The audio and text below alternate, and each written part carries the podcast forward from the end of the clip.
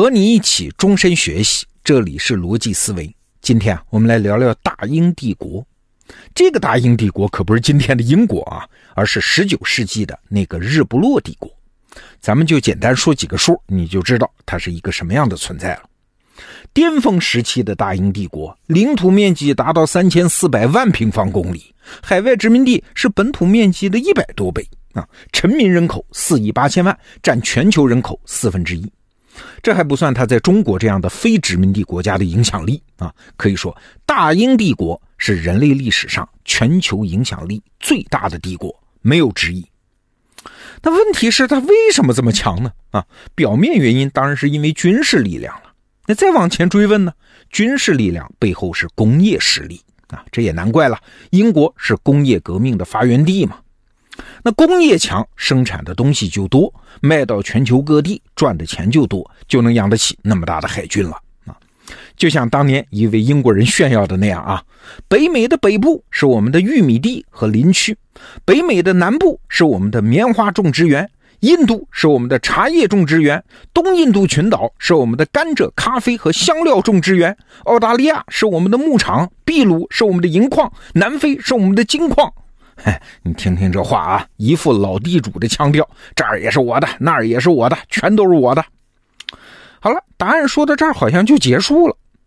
但是啊，最近我偶然发现了一本书，日本人写的，叫《无论如何都想告诉你的世界史》。咱们得到 APP 里面有电子书啊，这书里面，我看到了一组数据。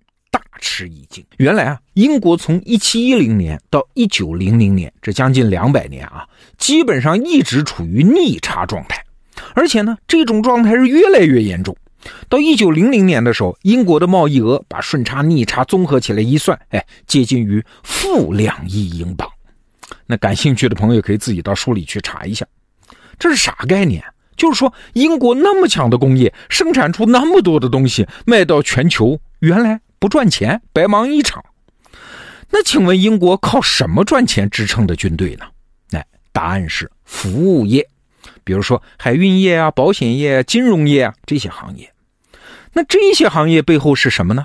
这本书上的回答是电信业。那说白了就是当时遍及全世界的海底电缆网络和后来的无线电报网，这才是大英帝国霸权的根子。那为啥这么说呢？我们来看看作者的思路啊！你想，在没有电报的时代，这欧洲一个商人，他为了做生意啊，人每天要花好几个小时写信的，给远方的什么合作伙伴、交易对象、代理人，比做买卖的时间还要长。那他为什么要花这么长时间写信呢？因为当时通信太慢啊，频次也不可能太多，所以好不容易写封信，要尽可能写详细点，传达准确的信息。但是后来有了电报网络之后，就不用了啊！十九世纪末，英国和澳大利亚之间那么远，两个商人传递信息只需要一点八天，也就是说，信息的传递比人流和物流都要快得多得多。那这会发生什么呢？哎，发生了几件事儿。第一件事儿是真正的霸权国家会出现。你想，原来荷兰人也号称是海上马车夫嘛，也很强盛的，也在全世界各地做生意啊。但是这种生意，它主导者是商人，而不是国家。那么远的航路，一趟船要跑上几个月、一年，国家鞭长莫及也管理不了嘛。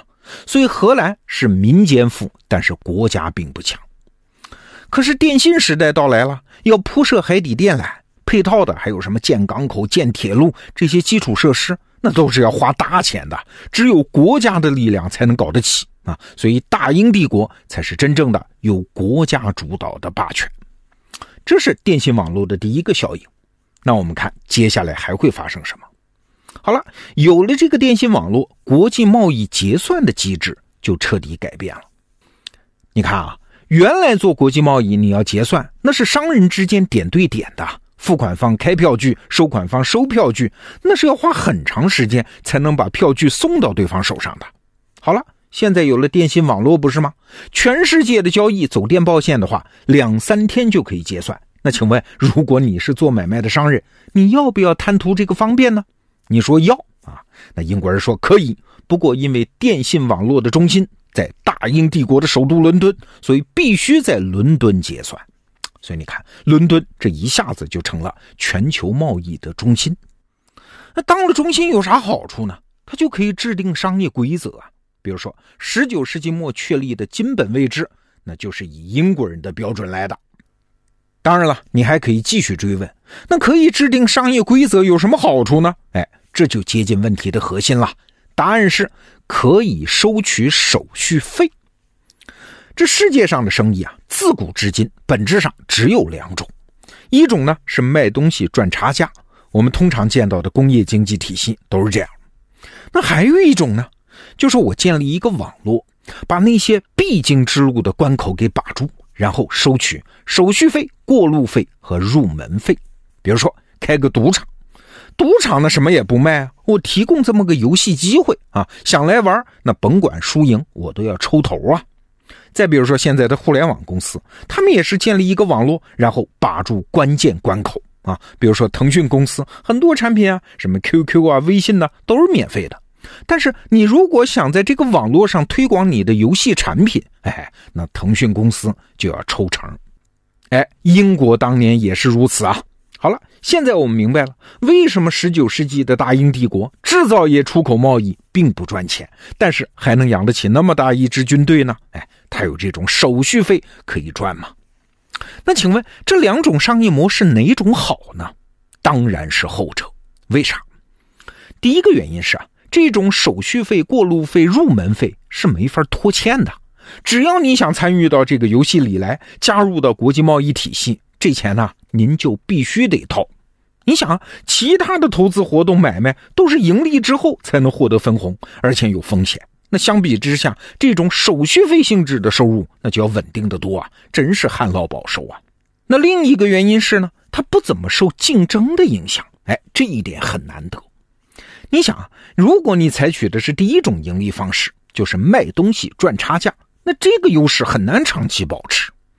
咱们就拿英国来说啊，原来它也是制造业立国，号称世界工厂。但是怎么样，到了二十世纪初，被美国和德国就超过去了呀。这不仅是因为英国地方小、人口少，各方面资源受限制，更重要的是啊，简单制造业自己内部就有逻辑矛盾。你想嘛，制造业一发展，其他竞争者就来了，利润就降低了，优势保不住了吧？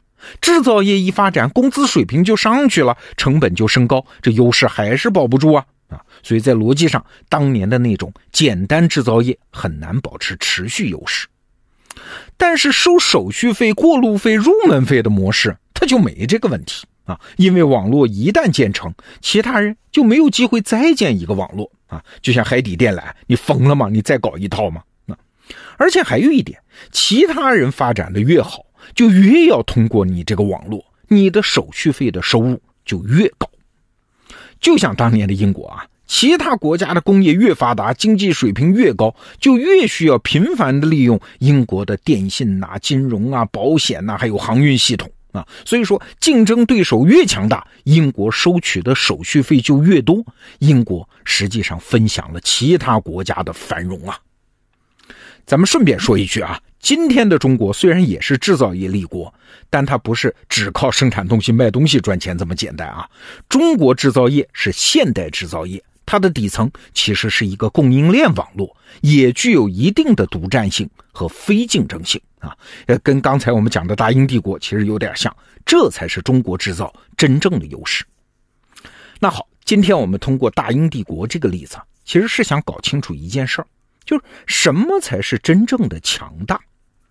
强大可不是因为你力量大压制了别人，真正的强大是啥？其实是因为你建立并拥有了一个网络。你想建立了网络，所以很多人参与其中。因为网络是你建的，所以你可以规定谁可以进，谁不可以进，什么行为准许，什么行为不准许。也就是说，你可以建立规则。因为规则是你定的，所以你可以收到手续费、过路费和入门费啊。这不仅是一项稳定的利益呀。而且还是一项水涨船高的利益呀，所以也是良性的利益。好了，今天我给你介绍的这本书叫《无论如何都想告诉你的世界史》。在这本书里啊，我还看到了一个精彩的定义。他说：“什么是霸权国家呀？就是那种能够决定在经济活动中什么是正确的国家。哎，你看这个定义很精彩吧？其实无论是国家、公司还是个人，都是这个道理呀。